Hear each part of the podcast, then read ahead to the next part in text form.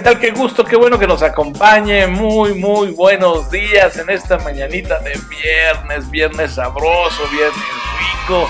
Fuerte abrazo para todos y cada uno de las personas que, pues ya, desde que fue mayo que comenzamos con esta aventura hasta ahora, en el 2022 que está por terminar, nos han dedicado tiempo muy valioso, tiempo muy valioso de su vida al escuchar nuestros comentarios, sugerencias y chacoteos. Gracias, gracias por estar aquí con nosotros en su programa Alta Dirección. Los saluda como siempre con muchísimo gusto Luis Hernández Martínez. Puedes encontrarnos, ya sabes, en nuestras cuentas de Twitter, que es arroba mi abogado Luis, arroba alta y también en TikTok en TikTok también ya nos puedes encontrar como arroba mi abogado Luis. En esta ocasión tenemos un programa que está dedicado a cómo puedes generar una cultura donde tu equipo de trabajo, donde la gente que trabaja en tu organización no tema decir la verdad y la información fluya libremente. Vaya reto,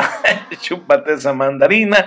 ¿Cómo le haces? ¿Cómo le hago? ¿Qué tienes que hacer? Bueno, pues es justamente de lo que platicaremos en este programa. Y, y como parte del programa tenemos datos, datos duros, datos que te van a ayudar a entender cómo funcionan las profesiones en nuestro país. En este caso serán las de los médicos y las enfermeras y otros especialistas en salud. Y para ti que hoy cumples años o celebras algún momento especial o evento magno para ti, nuestras más sinceras felicitaciones, un aplauso, un abrazo afectuoso y por supuesto las tradicionales mañanitas que como dice, qué linda está la mañana en que vengo a saludarte.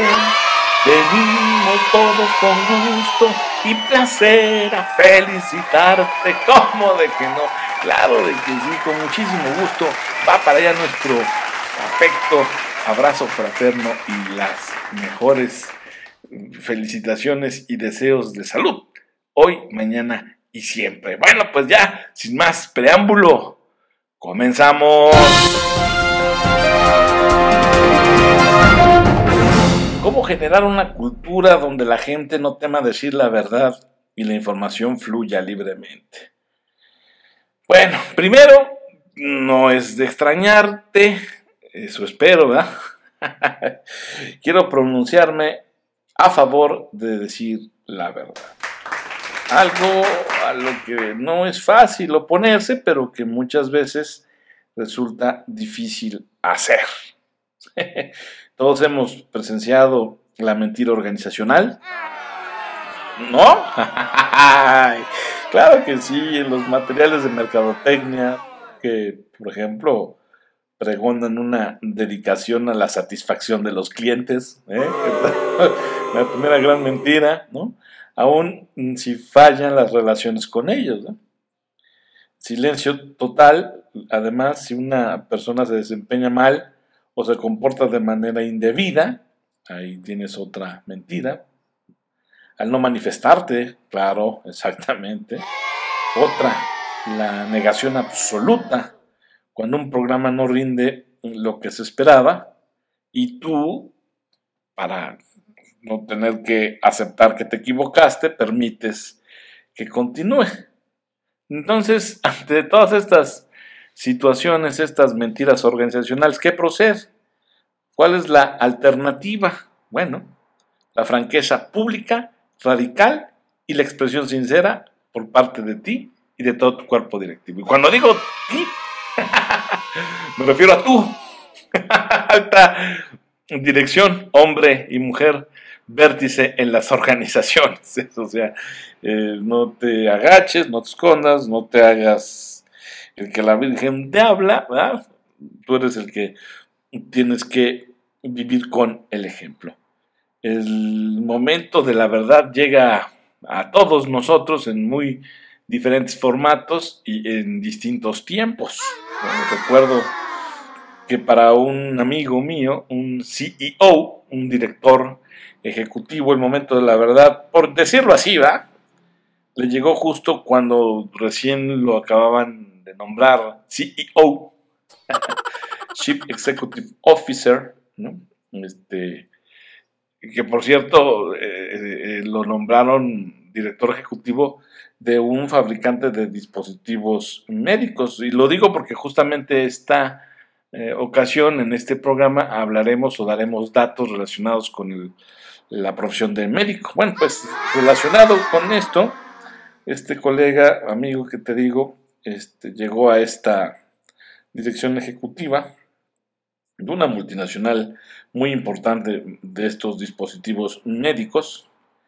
Y bueno, en un salón de baile, eh, o bueno, salón de uno de los hoteles importantes de una ciudad de Estados Unidos, estaba preparando un mensaje para dirigirse a lo que es o era en ese momento su fuerza nacional de ventas. Estaban, y, lo traigo a colación porque además estaba esto llevándose a cabo conforme a los cánones de la Junta Anual. Tú sabes que si diriges equipos de ventas, no me dejes mentir, manifiéstate.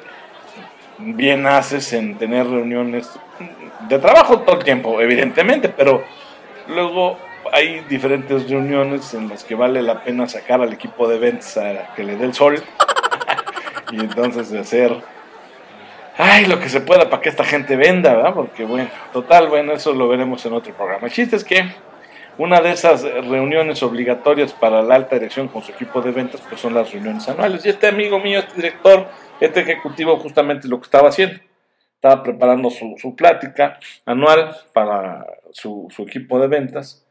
Y, bueno, este, no, te, no sobra decirte que su equipo, los asistentes a esta reunión, siempre es así, son muy vedettes en ocasiones los vendedores, pues están enojados, porque según ellos, sus, eh, sus meses anteriores habían sido muy difíciles y además no solo difíciles, ya traían ahí un, arrastre desde el anterior año. O sea, es como si, por ejemplo, tú estuvieras preparando tu reunión anual del 2022 y esta gente ya estuviera molesta desde mediados del 2021. Ya trajera ahí un enojo acumulado. Para acabar pronto, el contexto era que los ingresos y la participación de mercado de esta compañía estaban disminuyendo mientras que los costos de manufactura y de servicio al cliente pues crecían. A eso agrégale que varias líneas de comunicación clave se habían desplomado completamente. Los responsables de investigación y desarrollo de manufactura no se hablaban entre sí, la moral ya estaba perjudicada por la rotación de administradores y las promesas incumplidas. la tormenta perfecta, ¿no? Los compañeros los colegas, los empleados, pues ya estaban desconfiados de sus directivos porque no era sino una más de una serie de situaciones que se acumulaban a este caldo de cultivo de la tormenta perfecta. Y, siempre echándole la culpa a la casa matriz de inconsistencias y cambios de timón bruscos y, de los incumplimientos. Entonces, Conforme este colega CEO preparaba su informe y entonces llegó el momento de, en esta reunión anual, enfrentarse a este escenario, eh, paso a pasito se fue acercando al estrado y decidió, ya lo traía muy claro, hablar con la verdad o sobre la verdad. Entonces arrancó diciendo que él siempre había escuchado que la firma, la empresa, era una corporación maravillosa, pero francamente ya no la veo así. Arránquense los cabellos, ¿eh? Así fue como inició su discurso anual ante, ante el equipo de ventas nacional, ¿no? Y que se suelta como hilo de media, lo que observé y lo que observo, dijo en aquel entonces, una moral deteriorada, clientes desilusionados, señalamientos acusatorios entre las áreas. Veía este CEO un lugar en el que los responsables de los departamentos prácticamente están a pie de guerra, los vendedores se la pasan culpando a manufactura, investigación y desarrollo eh, eh, acusando a los de mercadotecnia. Todos estamos ocupados, dijo en aquel entonces, acusándonos unos a los otros. El, argumento es que nunca se hace nada. Eh, y bueno, pues, ergo, no hay por qué sorprenderse de que nuestros clientes estén furiosos, ¿verdad? Pues estamos arrastrando este tipo de conductos y comportamientos. Que se quedan calladitos todos ahí, cuajados. ¿Cómo? buenas tardes, buenas tardes, primero salude, ¿no? Preséntese, ¿no? Así que se la suelta, ¿verdad? Se quedaron mudos de asombro todos los ahí. Pero luego ya, cuenta este colega, empezó su semblante a cambiar. Empezaron a mover la cabecita, ya sabes. Sí, así como tú lo has hecho muchas veces, cuando tu jefe o tu junta directiva dice algo, y tú, sí, patrón, sí, señor. Ay, sí, mismito, sí, sí. Ándale, bueno, pues así empezaron ellos a, mover su cabecita, este, dando señales de, asentimiento a todo lo que este decía. Cuando el CEO terminó de, de dar su discurso de neta del planeta, pues llegaron los gritos de aprobación, la gente estaba de pie, escandalizada, feliz, ¿no? No daban crédito, aplaudían todo, ¿no? Y, este señor lo único que hizo fue comprobar su hipótesis, porque él ya traía una sospecha. ¿Y cuál era? Que los empleados estaban desesperados por oír que la alta dirección sabía la verdad y que estaba dispuesta a admitirla. ¿Eh? Sí, sí. Suena duro, suena difícil, suena fuerte, pero a veces la alta dirección no digo que toda, pero ni, siempre, ¿verdad? Pero sí en ocasiones la alta dirección es la primera mentirosa. Sí, sí, dije mentirosa, ni te ofendas, ni te sientas. Porque es la primera en querer ocultar el sol con un dedo. Ya todo el mundo sabe de los problemas, pero la alta dirección prefiere hacerse así como que, hablando de fiestas decembrinas, la Virgen le habla, ¿verdad? y no tomar cartas en el asunto. Entonces, no fue el caso que te estoy platicando porque este CEO dijo no a volar palomas. Aquí la verdad desnuda y que se la suelta. Sonajazo, ¿verdad? Y, la reacción que él esperaba justamente era. Que su equipo, que su gente dijera albricias, por fin alguien se atreve a decir la verdad. Entonces, a partir de ahí, este amigo tomó la determinación de fomentar una cultura que permitiera que todas las personas de la empresa, de la compañía, desde los directivos hasta los trabajadores del área de carga, ¿eh? o sea, desde arriba hasta abajo, sin, sin, sin distingo discriminación, se sintieran en libertad de decir la verdad. Y claro, para él, si solo se armaban de la verdad, si solo construían las estrategias y la cultura organizacional a partir de la verdad, si admitían que se equivocaban y si actuaban de acuerdo con esa base de reconocimiento de culpabilidad y de que entonces más que buscar culpables hay que buscar soluciones, entonces se identificarían por supuesto los problemas raíz, se comprenderían de manera profunda, ¿no? Y se sentarían las bases para solucionarlos.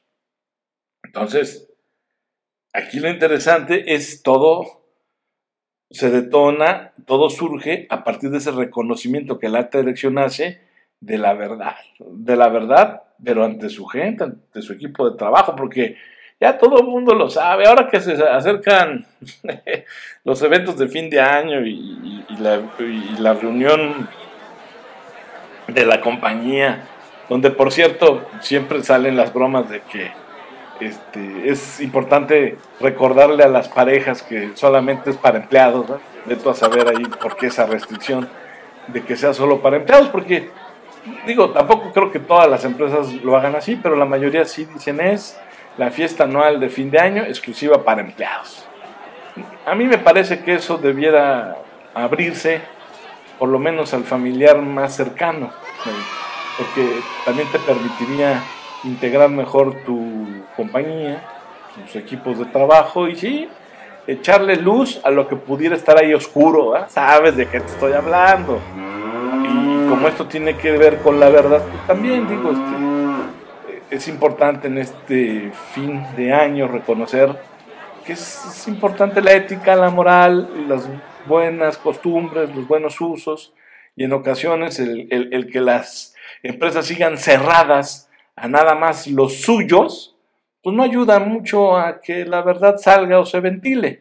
Entonces, para la verdad no hay nada mejor que la luz y para acabar con lo sucio no hay nada mejor que la luz. Así que mi sugerencia ahora que se acercan estas fiestas de empresa y que son las anuales, pues ya debieras de quitar eso de que es exclusivo para empleados. Que inviten a su familiar más cercano, que se abra la empresa, que se conozca cómo es el comportamiento de los colaboradores en un evento como ese, que salga la verdad, que luzcan y que aparezcan conforme a sus usos, costumbres, cultura, cánones, pero que tengan ahí al lado pues al ser querido o al familiar más cercano para que también él conozca cómo se desempeña su gente, su, su familiar con sus colegas de trabajo. Pero bueno, ahí te lo dejo de tarea y piénsalo, reflexionalo, no te haría ningún daño. Y antes de que te eh, empiece a decir un par de ideas y claves para que tú construyas una cultura organizacional basada en la verdad, pues también recuerda que traemos ya como dinámica el hablarte de eh, algunos datos, algunos datos duros que nos pueden servir para entender cómo va la economía mexicana con el ciudadano de a pie. En este caso te vamos a hablar de los médicos, las enfermeras y por supuesto otros especialistas de la salud. Y para ello vamos a utilizar datos, datos duros, que no los inventamos nosotros, que los estamos tomando de la encuesta nacional de ocupación y empleo, al lo que va al segundo eh, semestre del 2022. Y en cuanto a los trabajadores o especialistas en salud, médicos, enfermeras y otros, te puedo decir que así de bote pronto se tiene que hay una población ocupada alrededor de 411 mil personas que trabajan 37.9 horas semanales. De ese universo de población ocupada, el 21.8 está en la informalidad. Chupate esa mandarina, ¿eh? En el sector salud o, en los especialistas de la salud, donde incluimos a médicos, enfermeras y otros, 21.8% forma parte del trabajador informal y tienen un salario promedio mensual de 9 mil pesos. Trabajan 4.9 días semanales y tienen una edad promedio de 42 años. Ese es a grandes rasgos, a grandes datos, cómo se comportan los médicos, enfermeras y otros especialistas en salud en México a la luz de la encuesta nacional de ocupación y empleo. Reflexiónalo. Piensa qué está pasando con nuestros profesionales de la salud. Regresamos.